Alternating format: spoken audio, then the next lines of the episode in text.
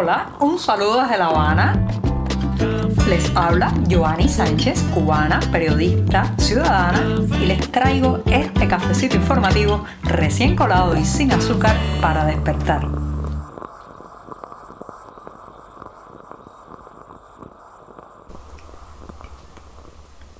Una combinación interesante la de hoy porque despedimos la semana en este podcast, pero le damos la bienvenida a un nuevo mes. Así como escuchan, además la jornada ha amanecido muy cálida, soleada aquí en la capital cubana y hoy comenzaré hablando de una fiscal cubana en fuga.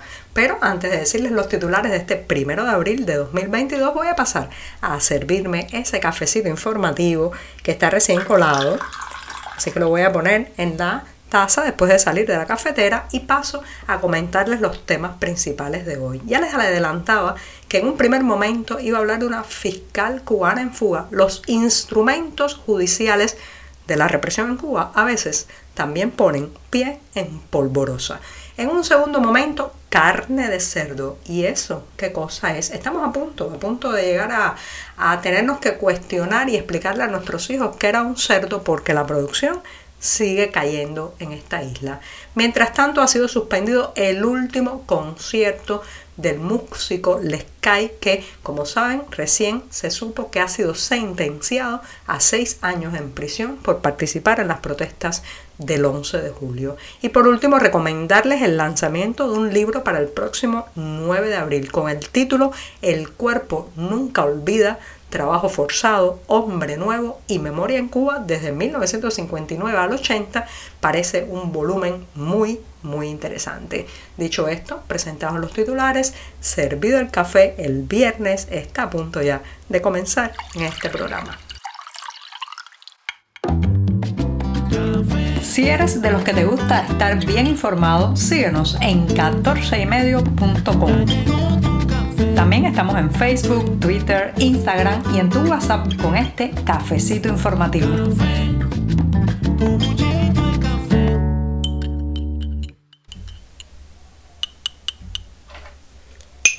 Con sabor a final de semana y a principio de mes. Así, así está hoy este cafecito informativo que estoy terminando de revolver para refrescar con la cucharita y del que me voy a dar inmediatamente el primer sorbito del día. Después de este buchito amargo y siempre, siempre necesario, paso a un tema que se vive de una forma en lo personal y otra otra muy diferente, el no nacional. Se trata, señoras y señores, de la capacidad para perdonar, la memoria, pasar páginas y todas esas cuestiones que a nivel ya individual tramitamos cada uno de forma bien diferente. Depende del daño que hayamos sufrido, que nos haya eh, pues hecho alguna persona, alguna institución, algún grupo, de la manera emocionalmente que tramitamos también lo ocurrido, del contexto y una serie de factores que pueden ser muy puntuales y muy subjetivos en cada caso. Pero una cosa es cómo cada uno de nosotros maneje la memoria y el perdón hacia terceros y otra cómo debe manejarlo un país y cómo deben manejarlo las instituciones. Eso pertenece ya a decisiones que son decisiones en conjunto, decisiones grupales y decisiones sociales y nacionales. Por ejemplo, en estos días hemos sabido que una fiscal cubana, la persona que fue la parte acusatoria en un caso tremebundo contra la activista y economista independiente Karina Galvez en el año 2017, bueno, pues esa fiscal está en Estados Unidos donde ha pedido ya hace algunos años asilo político. Y esto pues hace que uno se cuestione los límites del perdón, la memoria, eh, el, hasta qué punto aceptar que estas cosas pasen y hasta qué punto denunciarlo, porque no se trata de cualquier persona, se trata de alguien que representó en su figura, en su desempeño, y a través de las togas y los tribunales el brazo judicial de la represión en Cuba. Sí, como saben, se trata de la fiscal Leomaris Vara Fuentes de Pinar del Río, que en 2017, y para refrescarles un poco la memoria, fue acusa, o sea, la parte acusadora principal en un caso que se le siguió a la economista Karina Galvez por un supuesto delito de evasión fiscal. ¿De qué se trataba realmente? Karina Galvez había adquirido una vivienda nueva, esa vivienda era la sede del Centro de Estudios Convivencia, una organización independiente, un organismo y una entidad que se dedica a pensar la Cuba presente y sobre todo proyectar la Cuba futura y claro pues esto genera un gran malestar en las autoridades cubanas que quieren monopolizarlo todo, hasta el pensamiento y las proyecciones de futuro. Y eh, bueno, pues empezaron a hurgar, a vigilar, a presionar alrededor de la operación de venta o de compra-venta que, de la que había formado parte Karina y finalmente la procesaron por evasión, eh, evasión fiscal, supuestamente por no haber pagado los impuestos correspondientes o la totalidad de los impuestos. Lo cierto es que el trasfondo político era claro y evidente porque la sanción fue la confiscación de la vivienda y además tres años de privación de libertad contra a Karina Galvez, que afortunadamente no tuvo que pasar en prisión, pero sí se vio obligada a trabajar de manera obligatoria en un centro estatal limpiando pisos, así como lo escucha, limpiando pisos. Y la persona que impulsó esta acusación y esta sentencia fue la fiscal Leomaris Vara Fuentes, que incluso antes de que Karina Galvez empezara a purgar la condena, ya, ya había puesto pie en polvorosa fuera de la isla y se había ido hasta la frontera sur de Estados Unidos, donde se había acogido a las prerrogativas que da el asilo en ese país. Entonces ahí es cuando uno empieza a cuestionarse no solamente la actuación de estos personajes que son capaces de convertirse en instrumento represivo y de pronto pues cambiar, como decimos en buen cubano, de palo para rumba e irse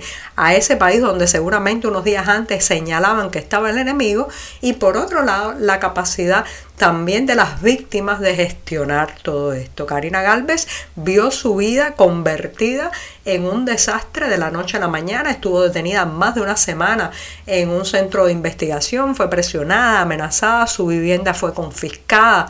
Eh, finalmente también ella y su familia se vieron obligados a emigrar debido a las presiones y uno se pregunta, bueno, ¿y quién paga por las vidas destruidas? ¿Quién paga por los años perdidos? ¿Quién paga por los dolores? Los dolores sufridos pues no se sabe, pero lo cierto es que esta impunidad de gente que hace este tipo de cosas dentro de la isla, después sale del país, cambia su vida aparentemente, su biografía, borra sus cuentas de Facebook y se esconde del mundo. Señoras y señores, esto no puede ser bueno para el futuro de esta nación. Necesitamos también una introspección, necesitamos conocer las heridas y sobre todo que los responsables de ellas, de esas heridas profundas, pues den la cara públicamente. Estamos contigo de lunes a viernes a media mañana cuando el café se disfruta mejor. Comparte conmigo, con tus amigos e infórmate con este cafecito informativo. Hace unos años los humoristas y también en las calles cubanas se decía que el cerdo, el cochino o puerco también como se le dice muchas veces en esta isla era el mamífero nacional, sí, debido a que era bastante abundante encontrar personas que tenían criaderos de cerdo, encontrar combinaciones de carne de cerdo en los restaurantes, pero eso, eso está cambiando, sí, la producción de carne de cerdo, señoras y señores, sigue cayendo y este pozo de la caída parece no tener fondo. Este jueves han saltado las alarmas en Santi Espíritu, una provincia en el centro de la isla que ha sido tradicionalmente también una provincia porcina, porque se conocieron que en los dos primeros meses de este año la provincia entregó la ridícula cantidad de 52 toneladas de carne de cerdo. Esto equivale a la producción de un solo día del año 2018. O sea, en cuatro años Fíjense el despeñadero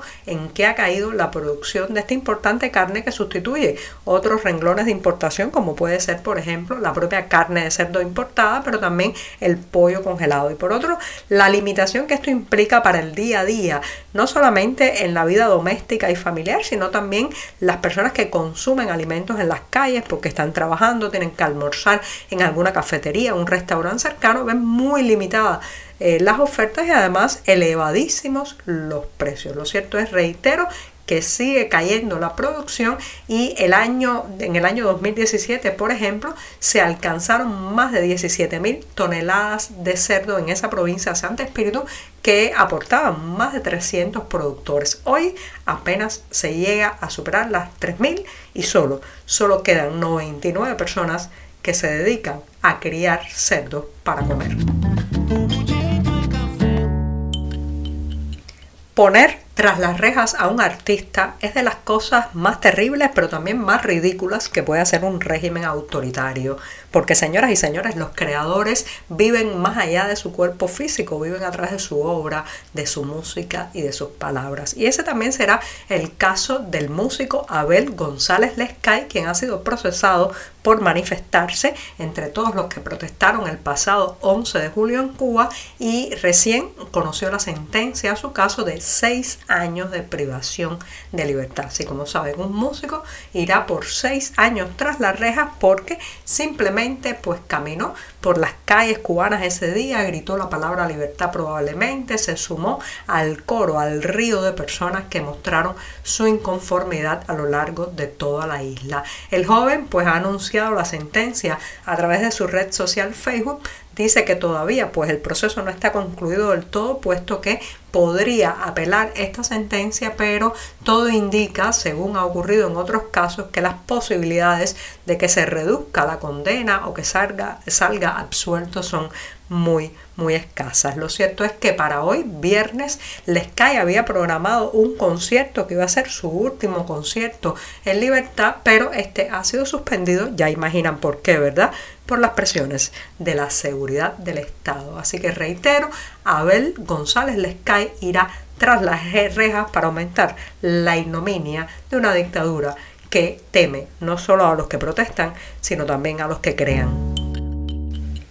Y me despido hasta el programa del próximo lunes con una recomendación de lectura. Sí, porque el próximo sábado 9 de abril se estará presentando en el Museo de la Diáspora Cubana de Miami un libro que vale la pena y que seguramente nos interpela a muchos que hemos vivido aquí en esta isla. El título es El cuerpo nunca olvida, trabajo forzado, hombre nuevo y memoria en Cuba desde 1959 hasta 1980 y su autor Abel Sierra Madero. Reitero, 9 de abril, sábado en el Museo de la Diáspora de Miami, estará presentándose este imperdible volumen. Y los detalles, como siempre les digo, en la cartelera del diario digital 14 y medio. Que tengan un hermoso fin de semana.